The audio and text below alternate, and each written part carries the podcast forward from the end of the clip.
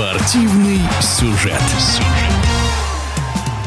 Все матчи сыграны. Регулярка континентальной хоккейной лиги завершилась. Впереди плей-офф. О сезоне, о выступлении команд своим мнением в эфире спортивного радиодвижения делится заслуженный тренер России Сергей Герсонский. Безоговорочное лидерство команды СКА подчеркивает о том, что глубина состава есть, есть качественный тренерский состав, есть программа по развитию игроков и клуба в том числе. А этим, видимо, команда отличается. Плюс э, э, сказать о том, что команда Sky использовала а, выгодные обмены, вынуждены они или не вынуждены, это уже другой вопрос, но она это дело именно делала, да, там вспоминаем обмены там и Сочи, с какими-то еще другими клубами, уточнять детали не буду, но это имеет право на жизнь.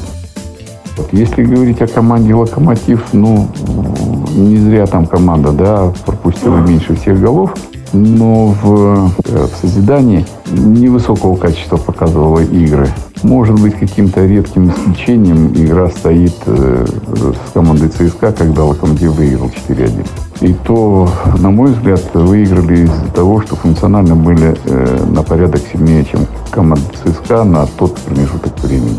Но в созидании, конечно, да. Ну, вот с Сомском, когда играли, там забили три гола в большинстве, а так-то это показатель невысокого качества. Поэтому и хотелось бы отметить, что оборонительные действия команда выполняла на высокую оценку, да, а вот э, в созидании, э, в организации игры в атаке, ну, не совсем. Есть резерв.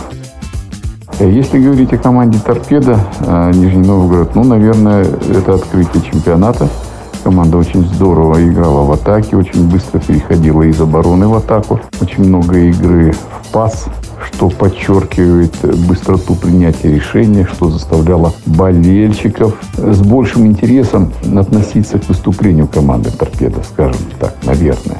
Не буду перебирать там линии вратарские и так далее, и так далее. Команда в последних играх пропустила слишком много голов необязательных. Не знаем, как она подготовилась к плей-офф, посмотрим. Восточная конференция, но Акбарс, конечно, при э, приходе Бельгинова несколько более организованно стал играть. А, работа над ошибками прошла. А, пользу получила, тем более, что не так давно и Зинтулла Хайдарович сам работал там главным тренером. После какого-то перерыва вернулся и сам э, вздохнул немножко, да, осмыслил какие-то выводы, сделал для себя, поправил. И в то же время и игроков хорошо помнит и знает, те, которые там были. Большинство, я думаю, игроков там и осталось. Тех, с кем он работал, они прекрасно знают его требования. Я думаю, что времени немного не ушло на то, чтобы поправить. Плюс нашел общий язык, там э, капитана назначил конкретно, лидера команды. И я думаю, что у них все впереди.